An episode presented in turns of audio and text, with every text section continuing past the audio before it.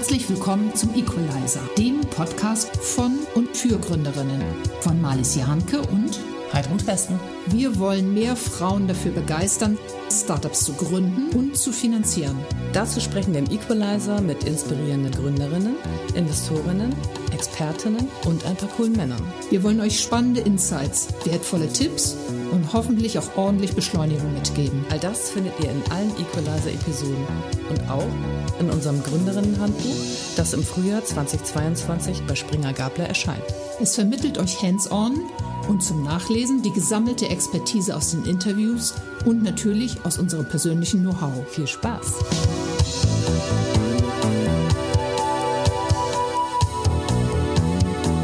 Nach zehn Folgen freuen wir uns total über euer tolles und motivierendes Feedback. Und bieten euch als kleines Dankeschön ein Best-of der bisherigen Episoden mit ganz vielen Tipps von Gründerinnen und InvestorInnen. Wir sind sehr happy, heute einen echten zweiflügeligen Engel zu Gast zu haben. Sie bietet Startups, also Brains und Kapital. Sie studierte Mathematikerin, hat einen Master in European Business, wahnsinnig viel Erfahrung im Bereich digitale und Strategieberatung, ist außerdem noch Business Angel und baut gerade an einem eigenen VC-Fund. Wow! Herzlich willkommen, Bettine Schmitz von Auxo. Dankeschön. Du hast ja unglaublich viel Erfahrung ähm, aus dem Accelerator und als Investorin. Ähm, welche Finanzierungsformen und Journeys sind aus deiner Sicht optimal? Du hast ja vorhin schon angesprochen, Bootstrapping und so weiter. Und das würde ich jetzt gerne noch mal so ein bisschen strukturiert hören. Wenn du jetzt ähm, dir aussuchen könntest, wie ein Startup, in das du irgendwann investieren möchtest, sich vorher finanziert hat. Hättest du da eine optimale Lösung, die man vielleicht so als Leitfaden, als Leitfaden nehmen kann als Gründerin? Nein, es leitet sich 100% aus dem Geschäftsmodell ab. Also es gibt Unternehmen, die brauchen einfach sehr viel Geld und das schnell, um sich schnell einen Markt zu erschließen, um schnell zu entwickeln. Dann ist so viel Geld so schnell wie möglich auf jeden Fall eine gute Idee. Ja, aber es gibt wahnsinnig viele, die du auch erstmal ohne externes Geld machen kannst, entwickeln kannst, weitertreiben kannst. Und dann würde ich das auch unbedingt empfehlen. Ja? Es gibt so eine Weisheit, die heißt, VC-Geld nur, wenn es wirklich sein muss. Und Anteile abgeben, nur wenn es wirklich sein muss, würde ich 100% unterschreiben. Üblicherweise fragen wir am Ende nochmal die drei Top-Tipps für Gründerinnen ab. Ähm, kannst du noch? Hast du noch drei auf Lager? Ja, ich guck mal, vielleicht sind es mehr. Nein, also ein Wort, das ich nicht untergebracht habe, was aber alle VCs immer von reden, ja, gibt es auch einen super TED-Talk drüber, Grit. Ja? Grit zeigen. Dir überlegen, habe ich Grit und wie zeige ich den, ja? Weil da, da gucken die VCs drauf, ja? Also Grit demonstrieren, Durchhaltevermögen.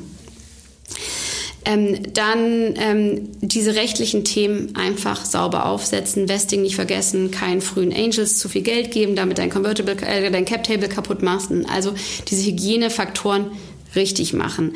Da am besten einen erfahrenen Gründer dazu einfach mal befragen oder einen befreundeten Business Angel oder jemand, der sich ein bisschen auskennt. Eigentlich, sind, da kann einem, können einem sehr viele Leute sehr schnell mithelfen.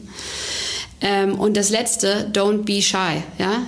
Über die Firma reden. Ich würde das Wort Idee eigentlich aus dem, aus dem Sortiment streichen. Ja? Also in eine Idee investiert keiner. Die Leute investieren in Firmen. Ja? Und weil eine Firma ist, ja, eine Idee ist eigentlich relativ wenig wert. Ja? Redet über eure Firma, redet mit so vielen Menschen wie möglich, redet mit den Relevanten. Wenn euch jemand ablehnt, fragt um eine Empfehlung und schmeißt euch da rein. Weil jedes Feedback, auch wenn es negativ, also auch wenn es negatives ist oder wenn es eine Absage ist, ist wertvoll. Und dann noch mein, mein Top-Tipp aller Zeiten. If you want advice, ask for money. If you want money, ask for advice.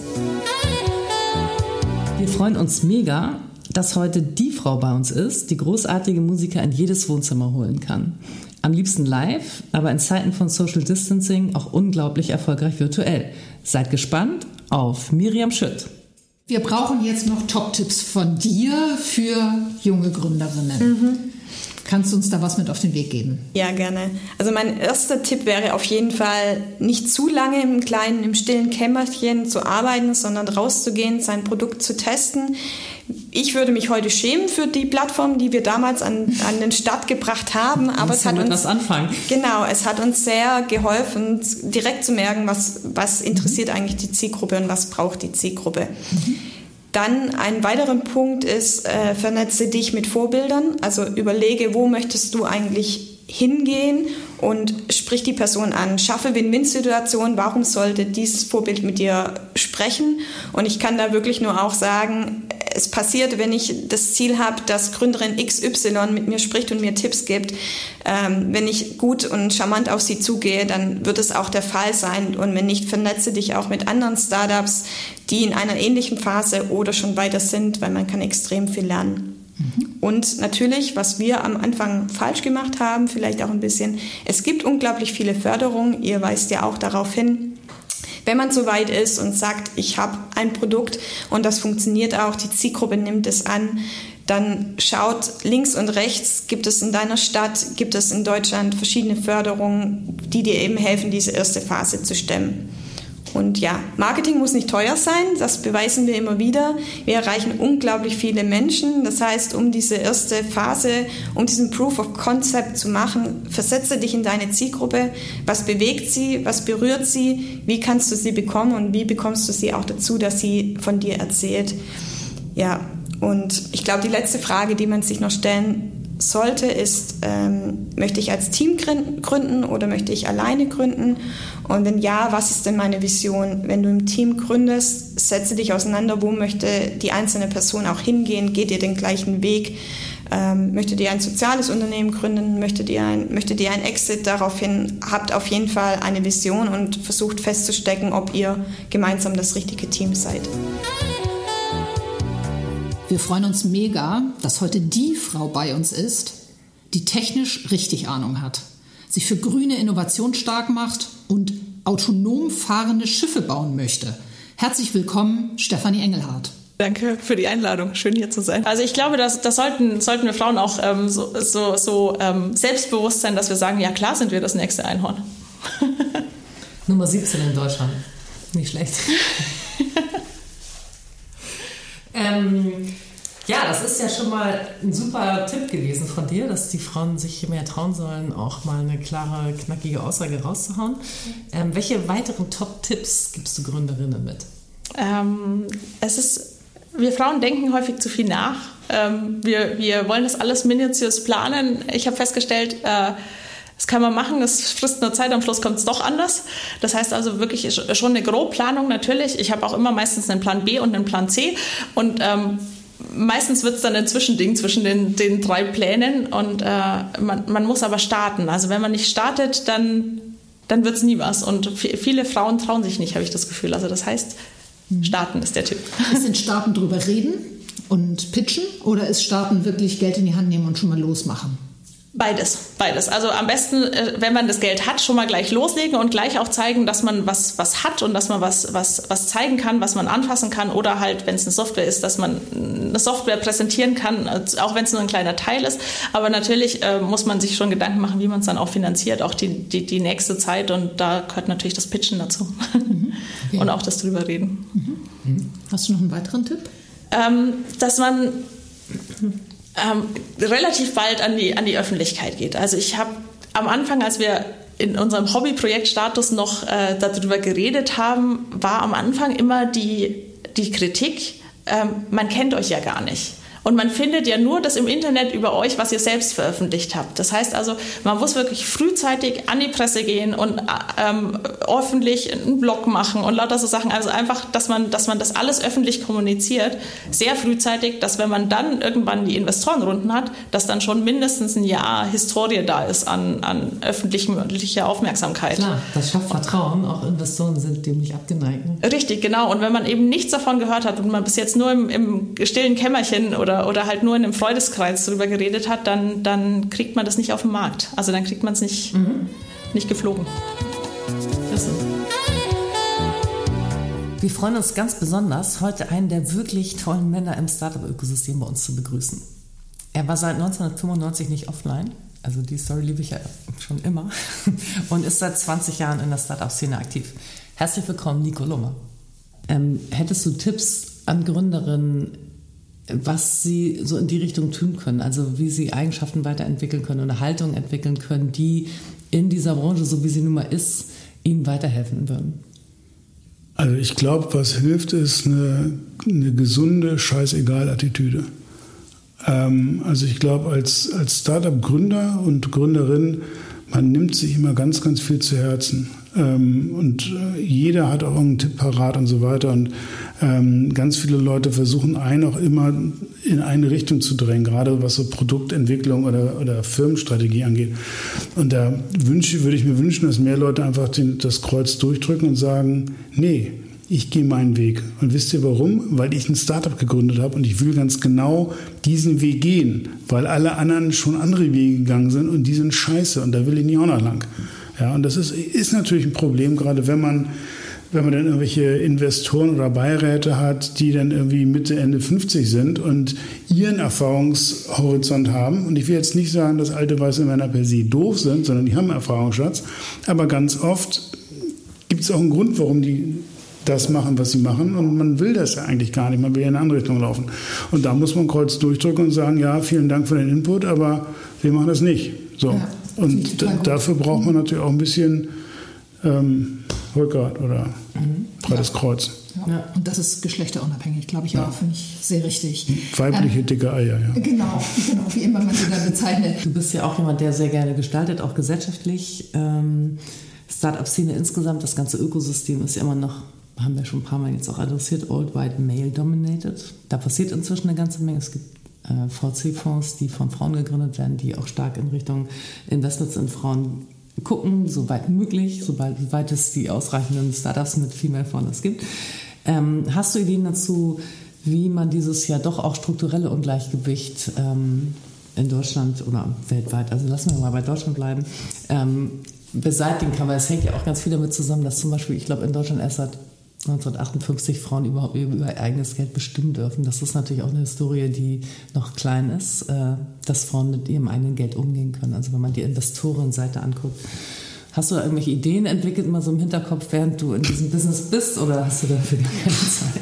Ja, es geht ja immer um das Thema Role Models schaffen. Ne? Mhm. Also ähm, deswegen finde ich das eben äh, ziemlich sinnvoll, dass äh, DAX-Vorstände äh, quotiert werden ja, das halte ich für eine total sinnvolle Nummer, genauso wie Aufsichtsräte. Natürlich. Warum? Weil man dann Role Models hat, mhm. weil man dann diesen, diesen, diesen Club der, der weißen alten Männer durchbricht. Ja, und ich, ich mag generell Quoten nicht. Ich finde das scheiße. Ja, aber ich sehe, dass man das braucht, um diese Dominanz zu durchbrechen. Und danach geht es dann eben in Anführungsstrichen auch leichter. Und dann wird auch nicht mehr die Frage gestellt, ist es eine Quotenfrau, ja oder nein, sondern das ist eine Frau, die sich durchgesetzt hat und die ähm, die eine Kompetenz erworben hat auf dem Weg und deswegen ist sie an dieser, dieser Stelle. So, und ähm, davon brauchen wir mehr.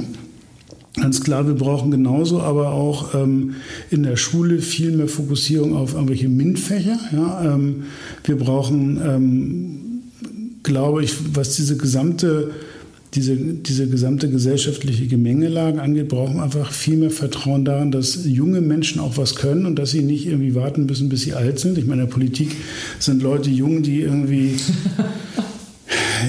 die irgendwie 40 sind, werden als jung tituliert. Ähm, oftmals sind die aber irgendwie mental schon total alt. Ja? Also ähm, ich finde es ganz gut, wenn Leute irgendwie in den, in den frühen 20ern sagen, ich habe hier mal eine Idee und das setze ich um oder das ziehe ich durch. So und ähm, man redet ja immer von dieser Kultur des Scheiterns und so. Ähm, das klingt immer so so fatalistisch mit Scheitern, ja, dass es danach nie wieder weitergeht. Aber ich finde eben schon, dass in dieser frühen Phase, wo man irgendwie Ausbildung, Studium macht oder gemacht hat, dass man da auch mal ein oder zwei Jahre lang gucken kann, klappt das mit seiner eigenen Gründung.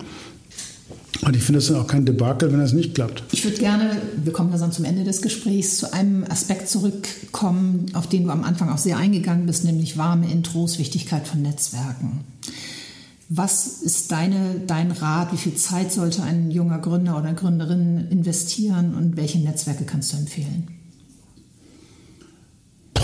Ähm, das ist eine gute Frage. Ähm, also ich glaube, man muss viel Zeit investieren. Ähm, man muss vor allen Dingen das Ganze auf, also das Ganze langfristig ansetzen.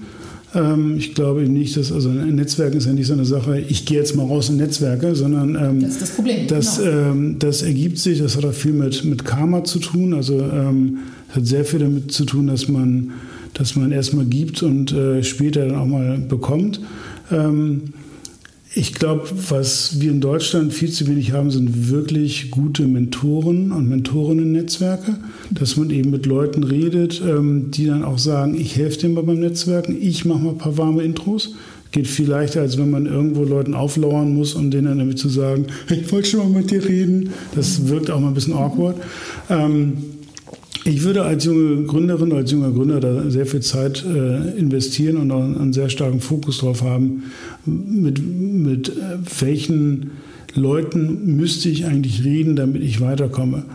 Meine Frau hält mir das immer vor und sagt, ich bin bei meinen Kontakten immer sehr irgendwie ähm, Business getrieben oder auf mein eigenes Fortkommen aus, aber ich versuche eben möglichst meine Zeit nicht mit Leuten zu verwenden, die mir nicht weiterhelfen. Das klingt jetzt fiese, aber weiterhelfen im Sinne von, ich möchte mich mit Leuten unterhalten und das Gefühl haben, dass ich etwas davon habe. Also da geht es nicht darum, dass er mir jetzt Geld danach gibt oder einen Kontakt macht, sondern dass ich vielleicht auch mit irgendeinem Impuls, der da kommt, ein Stück weiterkomme. Ich selber, für mich.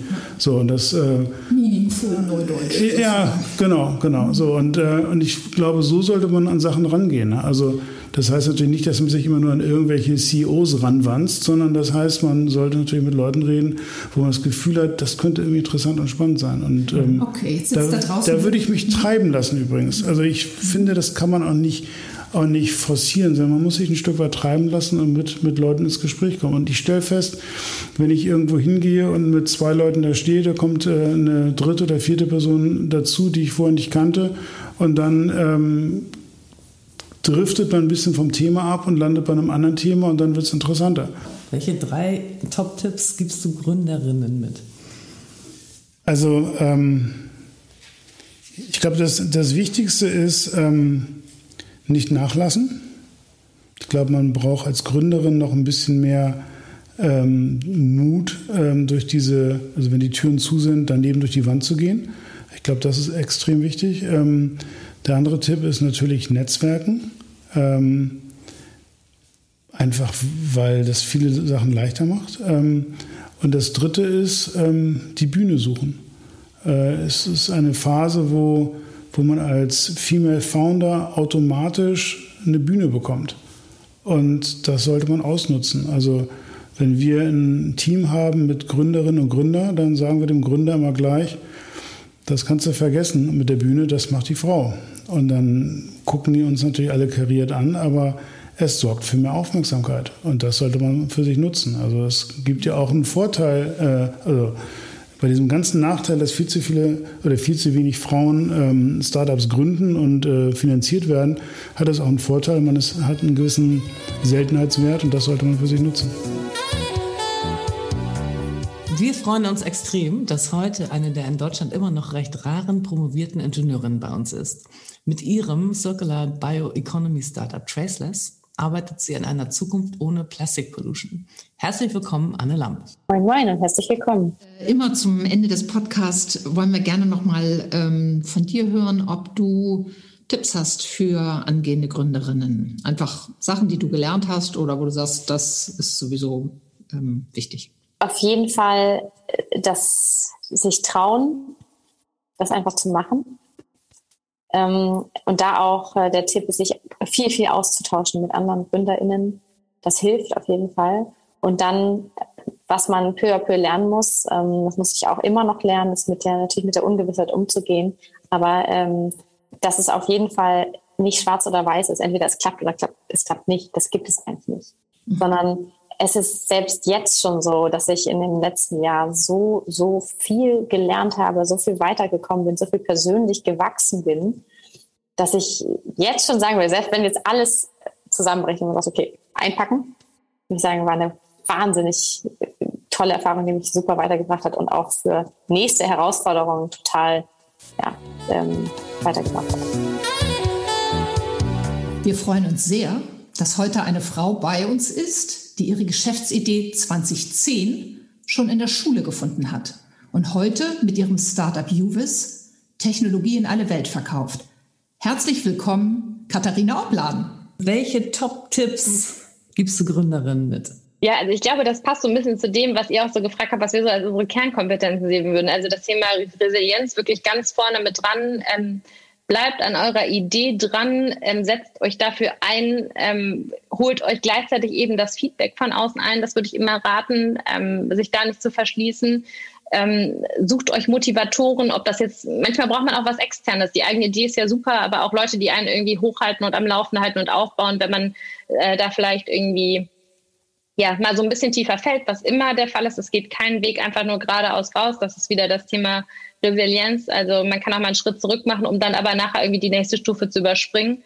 Und ähm, ja, seid gegenseitig füreinander da. Wenn man alleine gründet, ist das vielleicht auch sicher eine Herausforderung, dass man sich da nichtsdestotrotz irgendwie Sparingspartner sucht, auch wenn die nicht im eigenen Gründungsteam sind, mit denen man sich austauschen kann. Und da einfach ähm, genau so ein Netz aufbaut, ähm, mit dem man dann sich hochkatapultiert. Wir freuen uns sehr, heute eine echte Exotin bei uns zu begrüßen. Eine der raren 5% weiblichen Entscheiderinnen der professionellen Eigenkapitalgeberseite und eine der erfahrensten Fondsmanagerinnen der Branche. Herzlich willkommen, Dr. Isabel Canü. Guten Tag. Eine Sache ist, ähm, Diversität ist immer anstrengend, macht aber Spaß und führt zum Erfolg. Und das, wenn man sich, das, sich dessen bewusst ist und das so ganz klar nach außen vertritt, ähm, und auch verkörpert, ähm, hat man, glaube ich, eine gute Chance. Ähm, das ist auch, ich komme auf das zurück, was ich eingangs sagte, authentisch, authentisch bleiben ist absolut ist das A und O, aber dann eben auch äh, sich sehr gut vorbereiten, weil man muss sich dessen bewusst sein, dass man doch immer kritischer äh, angeschaut wird als einen Mann. Und deswegen, ähm, auch wenn es einen vielleicht äh, ärgert, äh, egal. Ja? Ähm, am Ende zählt der Erfolg und dafür muss man sich, äh, muss man alle, alle Mittel sich geben, sonst ärgert man sich nachher und das wäre schade. Hallo liebe Dalia, schön, dass du hier bist und uns unsere Fragen beantwortest. Ähm, du bist Gründerin und äh, Gesellschafterin von Neue Fische. Und obwohl wir beeindruckt sind, kommst du leider um eine Frage jetzt nicht herum, die wir immer stellen am Ende ähm, des Podcasts und das ist, die Bitte oder die Frage, ob du Tipps hast für angehende Gründerinnen. Die habe ich und ich wünschte, manche von den Tipps hätte ich vorher dann auch schon äh, von jemandem bekommen. Ähm, also ich glaube, wenn eine gute Idee da ist und das Bauchgefühl für die Idee einfach stimmt, dann lohnt es sich erstens im Netzwerk einfach nach Bestätigungen zu suchen und bewusst auf Menschen zuzugehen, auch wenn man denkt, die Idee ist vielleicht nicht so gut ähm, oder die finden es vielleicht blöd. Ich glaube, man erntet ganz viel Respekt und Offenheit, wenn man über Ideen einfach auch spricht, ähm, weil dann kriegt man auch ein Feedback und das Feedback kann ja auch mal negativ sein, aber mit dem negativen Feedback kann man ja ein bisschen an seiner Idee feilen. Ähm, vielleicht wird sie dann einfach besser. Ähm, zum Zweiten wäre der Tipp, so ähnlich wie ich es gemacht habe, auf gar keinen Fall sich zu früh um das Thema Kapital ähm, zu kümmern. Es gibt ja sogar auch einfach einen Gründerkredit äh, äh von der Agentur für Arbeit ähm, und mit dem kommt man auch schon ganz weit. Den habe ich im Übrigen auch im Anspruch genommen, ähm, zu, als ich gegründet habe, um so ein bisschen äh, was, was zu haben. Und das würde ich auf jeden Fall empfehlen, weil man lässt sich einfach zu früh zu viel stressen. Und diese Gründung selbst hat dann ja sowieso schon so ein bisschen ähm, Herausforderungen und die braucht man einfach nicht. Und man kann auch im zweiten Schritt dann einen Geldgeber finden. Und ähm, das Dritte ist, glaube ich, einfach schon auch eine hohe ähm, ja, sich schon dickes Fell auch zuzulegen. Ich habe sehr lange ähm, gegen ganz viele miesen Kommentare im Netz oder nachdem ich irgendwelche anderen Podcasts eingesprochen habe, äh, bekommen, was das denn für eine absurde Idee ist und was das für ein Quatsch ist. Und das kann ja alles nicht funktionieren. Und, ähm, und ich glaube, wenn äh, äh, da das Fell nicht irgendwann ein bisschen dicker wird, ähm, ist man vielleicht zu früh entmutigt und das sollte man auf gar keinen Fall sein, weil irgendwie hat es ja einen Grund gehabt, dass man dann überhaupt gegründet hat. Und wenn man sich so schnell wieder umbügeln lässt, ähm, genau, wäre wär mein Tipp, nicht zu früh aufgeben. Wir freuen uns, heute eine sehr coole Frau bei uns zu begrüßen. nämlich eine der raren 5% weiblichen Entscheiderinnen der professionellen Eigenkapitalgeberseite. Herzlich willkommen, Judith Dada. Vielen Dank, dass ich hier sein darf. Vom Background her würdest du sagen, was, was hilft dir am meisten in deinem aktuellen Job?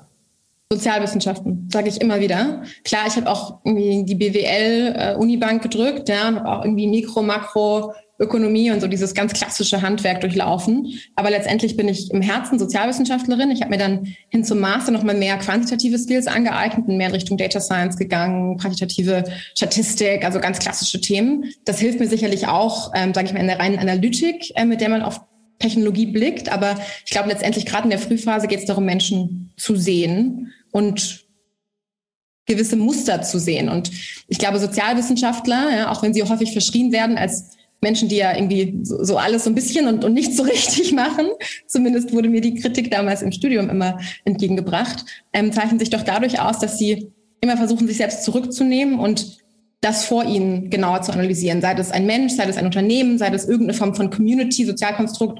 Und ich glaube, das machen Frühphaseninvestoren. Es geht ja im Endeffekt darum, einmal kurz die Augen zu schließen und zu überlegen, ob die Person oder das Team vor einem, in dem Markt vor einem, die Möglichkeit hat, wirklich Großes zu schaffen. Und da verschiedene Trends zu gewichten, ja, zu sagen, es gibt Zahlen, die können wir analysieren, aber Zahlen sind nicht alles in der Frühphase. Es geht ganz viel um, in Anführungszeichen, Bauchgefühl. Und Bauchgefühl ist ja auch nichts anderes als eine qualitative Einschätzung von unterschiedlichen Datenpunkten, die sich vielleicht nicht in Nullen und Einsen manifestieren. Und ich glaube, das ist ein tief sozialwissenschaftliches Skillset. Kannst du noch mal sagen, worauf ihr hauptsächlich guckt? Was sind so die wichtigsten Entscheidungskriterien? Starkes Team mit einem unfairen Insight, was Markt- und Problemlösungskompetenz anbelangt. Also wir sind immer begeistert von Teams, die irgendwas sehen, was jemand anderes noch nicht so gesehen hat oder die einem zeigen, dass man eigentlich den falschen Blick auf ein Thema hatte. Also ich dachte, die Welt funktioniert so, aber jetzt habe ich verstanden, die Welt funktioniert eigentlich ein bisschen anders. Das ist eine Narrat das ist fast eine narrative Kompetenz, ja, die so ein Gründerteam mitbringt. Aber ähm, dieses Storytelling halte ich für unglaublich wichtig, äh, wenn es darum geht, ja, andere Leute davon zu überzeugen, sich einem anzuschließen. Gerade im heutigen Markt, der, der Kampf um Talent ist unglaublich da draußen. Es ist noch so schwierig wie noch nie, Talent anzuziehen. Ich glaube, das gilt auch für jede Industrie, ja, von Servicepersonal für Restaurants bis hin zu äh, Codern, bis hin zu was auch immer. Das heißt, das halten wir für ein unglaublich wichtiges Skillset. Kannst du da eine Empfehlung abgeben? Also wie sollten Gründerinnen auftreten bei dir? Ich glaube, das Allerwichtigste ist, dass sie sich wohlfühlen. Ich, man merkt immer, wenn ein Pitch einstudiert ist oder irgendwie aufgesetzt ist, weil die besten Pitches sind die, Gespräch entwickelt. Und es ist gar nicht groß, es ist gar nicht so dieses, ich erzähle jetzt mal eine halbe Stunde lang, ja, wie ich die Welt sehe, sondern es ist ein ganz natürliches Gespräch, in der dann, in dem, dessen Ablauf sich relativ schnell auch eine unglaubliche Bewunderung, die durch diese Lässigkeit kommt, ja, mit dem das Gegenüber äh, kommuniziert, manifestiert für mich. Das heißt, ich sage immer, das Wichtigste ist, dass ihr euch wohlfühlt mit dem, was ihr sagt.